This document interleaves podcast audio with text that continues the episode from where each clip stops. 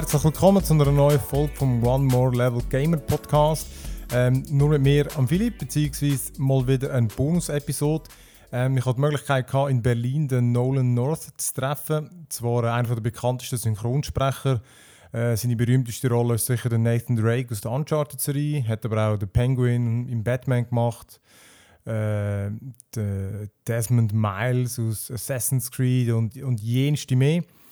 Und äh, ja, ich habe natürlich ein Pläuderle mit dem, äh, anlässlich da der neuen Collectors Edition von Uncharted, die rausgekommen ist. Und äh, ja, äh, viel mit hören. Ähm, Tonqualität, ab und zu hört man, dass irgendwie jemand in den Raum hineinläuft im Interview. Ähm, aber ja, das soll euch nicht davon abhalten, da ein bisschen mitzuhören, was der Herz zu erzählen hat. Ja, viel Spaß.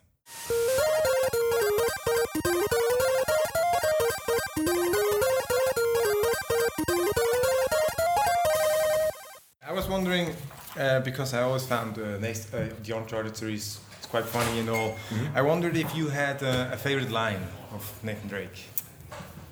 It, there's been so many; it's really hard to pick. Uh, uh, you know, I think it, the story that came years ago that was um, where my son, as a little boy, was playing a game and said "Kitty got wet," and it was just became one of these things that. Um, it became one of these things that uh, you know that people made T-shirts out of something that a, a nine-year-old little boy had said in a very innocent manner, and it but it sounds uh, could be dirty, but it's not, and it just means the cat got wet, so he lost. He's miserable, and after he Nathan Drake punches somebody out, he said that, and it came just out of a total joke, improv in a, in one of the sessions.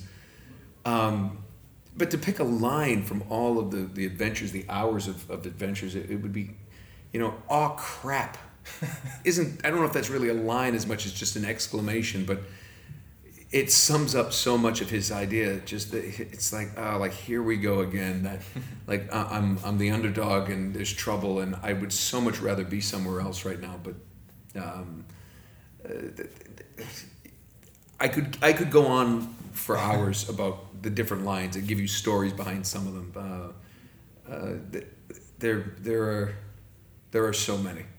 So, can you, I guess you have a you have a script with all the, all the lines and so. Mm-hmm. But are you? Can you come up come up with some some some of your own stuff? Improv and ad lib, yeah, absolutely. No, the the script is always written so great. I mean, these these three games represent some of the best writing in video games I think uh, ever, and. Um, from good writing, you have good structure, and from good structure, you can kind of branch out. It's like a tree. You have mm-hmm. a good, tr- strong trunk. It's going to get more shoots and branches. Um, we were always invited to collaborate, to to maybe you know make it our own, make it sometimes better. Some uh, most of the time, it's it's as written, but these little moments would come out. Um, you know it, the cinematics there'd be some sometimes we would work through things but the cinematics structure was mostly mm-hmm. written what we did that was different from other games was during the gameplay um, when you're running along as nathan drake mm-hmm. um, we did something called chasing picture where a designer or someone from naughty dog would play through a, a, a level okay. and would run through they would record that bring it to a voiceover session, not the performance capture mm-hmm. stage. Bring it to a session, and I would sit and watch it and just make things up as I go. There, there would be some lines written for those that that needed, like, um, you know, like, uh, you know, how am I going to get up? You know, like, how am I going to get up there? Was a line that is a hint to the player that you need to go up. Yeah. So those lines were necessary, but then I, I would make things up. Um, you know, like if I gave Elena or Chloe. I think there's one famously where I give Chloe a mm-hmm. boost, mm-hmm. and she said, uh, "I said, there you go." I said, "Not a bad view." Yeah. You know, because because the, the designer looks up and there's just a butt right in front yeah. of him. So I just said, "Nice view," you know, and they kept that in. And uh, there's another one in, as you're running through with Sullivan in the chateau level in Uncharted Three, where I said, "Come on this way." Hey, popcorn machine and because there was something in that level that looked like an old-fashioned popcorn machine yeah. and so i said it and they thought it was funny so they left it in it's very very rewarding because i've met with a lot of fans who say sometimes i'm running through something and i'll see something and i'll think and right as i'm thinking something you say what i'm thinking it's because i'm it's almost like breaking that fourth wall with the audience you know, uh, you know the Marco Polo Yeah. in Uncharted Two. The designer somehow had jumped in the pool and swam around, and that's when I went Marco. And I remember Claudia Black was sitting next to me in the session. She goes, "I'm not going to say it," and I'm like, "Come on, Marco." And she goes, "Polo," and everyone was laughing. And they said, "Okay, so they now that becomes something that if you jump in that pool, that that uh, you know that little Yeah. moment is, Yeah, is triggered. And you know, so so absolutely, and I think that's what made it it kind of spontaneous and fun. And it, it's the when people ask me if, if I'm a lot like Nathan Drake or is he like me, uh, his we share that sense of humor because my sense of humor I was allowed to, to do that so much and so That's cool. often. So you said your kids also played your Mhm. some of your games.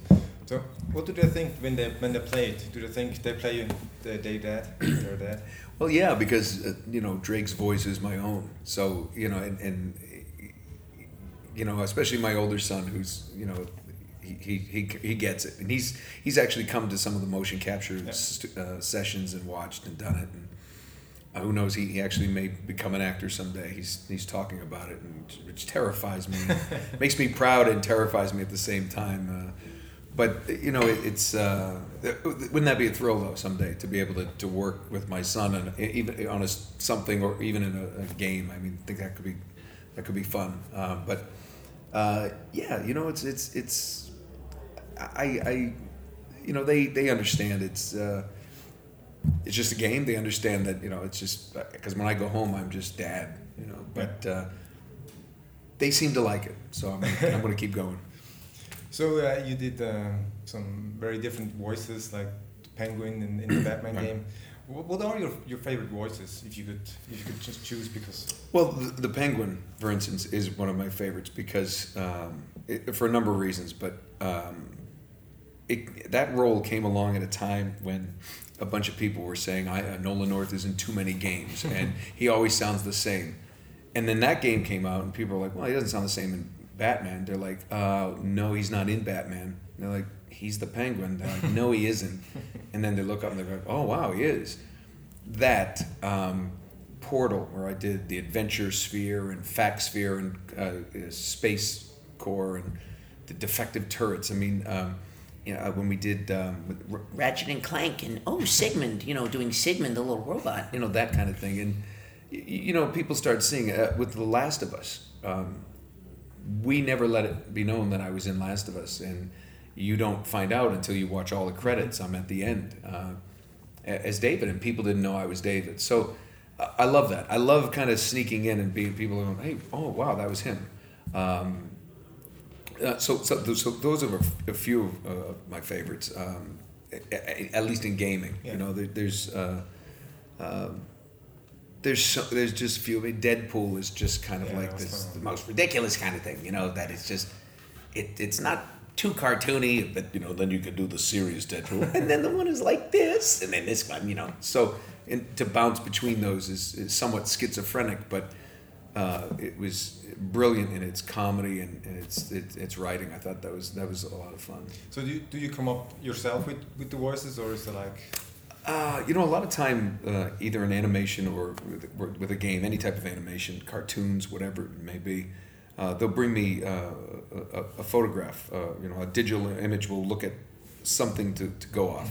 And you kind of look at the, the physicality, the size of the character. Is he big? Is he little? Has he got short legs, long legs, thin, tall, mustache? What does his jaw look like?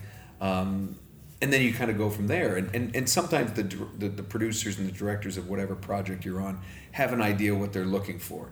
Um, a- and then you just kind of you kind of find it from there. Uh, in the case of like the penguin, though, you know, you saw him kind of short and stocky, and he's bunched up, and he's always got the cigar, and then the bottle's jammed in his face, and he looks physically uncomfortable. And you know, i- i- with the, the cigar, you start there. You know, them cigar smokers might be here, and then They, they wanted kind of that Americanized British version uh, of Cockney, you know, just kind of not not dead on Cockney or anything. So you know he does like this, and then you know I'll, I'll jam my neck up, and now now all of a sudden you're looking for the bat, aren't you?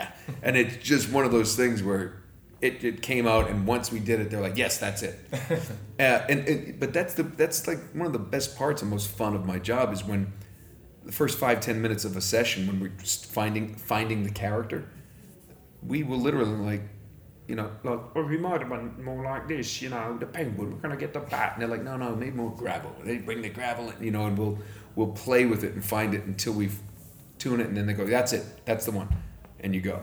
Um, it's kind of like, um, I suppose it's like playing a musical instrument to a certain point. It's like, is it this chord or this chord? How about this chord? What if I hit the hit the Yeah. guitar and play this chord? Yes, yes, there we go. Let's do that. And then you just set that in your head and, and you go. Cool. It's uh, yeah, that's kind of how it's done. So if you if you if you can uh, do several different voices, do you use them? But I don't know on phone to prank people. Uh, I've done that. Yes, uh, a lot of times, like uh, you know, you do a Christopher Walken ordering pizza, right? I want a pepperoni, but I don't want that sausage. You have the crumbled sausage. What's the sliced kind? I don't like that. You know, you could do that. Um, yeah, of course. You know, I have people who do voicemails for people and do different Oh, kind of things, but uh, you know. Um, Not so much anymore. I used to leave a, a nice, funny, outgoing message, but then as I realized I was getting older and there were professionals calling me, and there's, you know, who, uh, business people, business managers, everything, you know, I, I don't want them going, hey, you reached Nolan. Uh, leave a message. you don't want that. It's like, I reached my numbers, give me a message, you know, it- and, and my friends are like, that's kind of disappointing, voice guy. Why, why don't you do something funny? It's like, because I'm 44 and I'm a grown up now. So, Okay, it's one last question. okay. Okay. Uh, is there a favorite or a character you would like to voice? A, a video game character? You know what? I get this question a lot, and I gotta say, I I, I don't know. Um, I, I, there's certainly none that I think. Oh, I wish you know. Say people said any character you would have liked to have a crack at, but you know, I, I, uh, I and I. The people in the voiceover industry, the other actors, we're fans of each other. We're friends. There's, there's it's kind of a small community, and I can't imagine like doing Wolverine because Wolverine, great character, but it's my buddy Steve Blum. I can't do it better than him. I have no. I'm not ashamed to say that. I can't do it. I could do something different, but I wouldn't want to watch that version. I mean, honestly, if I'm being honest, you know, uh, there are certain characters that, that, that you can't you can't get to. You, there's certain voice. There might be voices that I can kind of do, um, but you know, like um, for instance, Winnie the Pooh is uh, an actor named Jim Cummings. Brilliant, brilliant actor named Jim Cummings. Uh, and I can kind of do a Winnie the Pooh voice, you know, getting in here and having honey. Uh, and I could read stories to my kids. But when you meet him and he does that voice, Yeah. it's so much more full and round. And it is Winnie the Pooh. I mean, Okay. it's him. And everything else is an imitation. Yeah. A- And, and it's, um, you know, while the other imitations could be close and they're good and they can, you know, kids won't, might not know. He is. I mean, it is so good. Um, same with, you know, like. Uh, So Ghost was a different thing. In For Destiny. Yeah. you know, uh, people ask me about that a lot, and um, it's the first time I've ever replaced someone uh, or something. But I didn't look at it like that. Uh, I hadn't heard what he did. I didn't want to hear it. I, I ended up hearing a couple things before, but you know, not enough to, for me to judge his performance. It just I heard what the tone, so I was like, okay, well, I treated it like, um, okay, uh, it's a new role. Uh, what, what what do they want? Um, what, what, how would I do this if I were from day one and, Yeah. and it wasn't a replacement job? So we sat with them, just like I just explained to you, and said, well, how about this? What if we did this? What if we brought it here? And, and that's where I kind of found like he wanted to be in here. Okay. And he's, he's, you know, just a little enthusiasm, but, you know, like this is, and show some compassion and find something that wouldn't be too annoying, but would be informative. And, and that's where that, that, Yeah. that voice kind of fell into. It was, uh, um, it reminded me of um, what was the the uh, was it isn't it wasn't it David Hasselhoff who did uh, Knight Rider? Yeah, Yeah. he did Knight Rider. KITT. That if you listen to KITT, it's kind of my my take on KITT. The, the ghost is Yeah. kind of like he's running around. We have to get going. Guardian, eyes up, and and you know he's it's just that kind of inform information, but has a little bit of personality. Yeah. You know, you could tell that that kit car would, you know, could could understood sarcasm, because why couldn't an advanced artificial intelligence understand the concept of sarcasm? Yeah. And and that's that's where I kind of I, that's where I wanted to find it, find that life, find that uh, that enthusiasm, and uh, make that and hopefully make that a, a pleasurable experience. Okay, nice.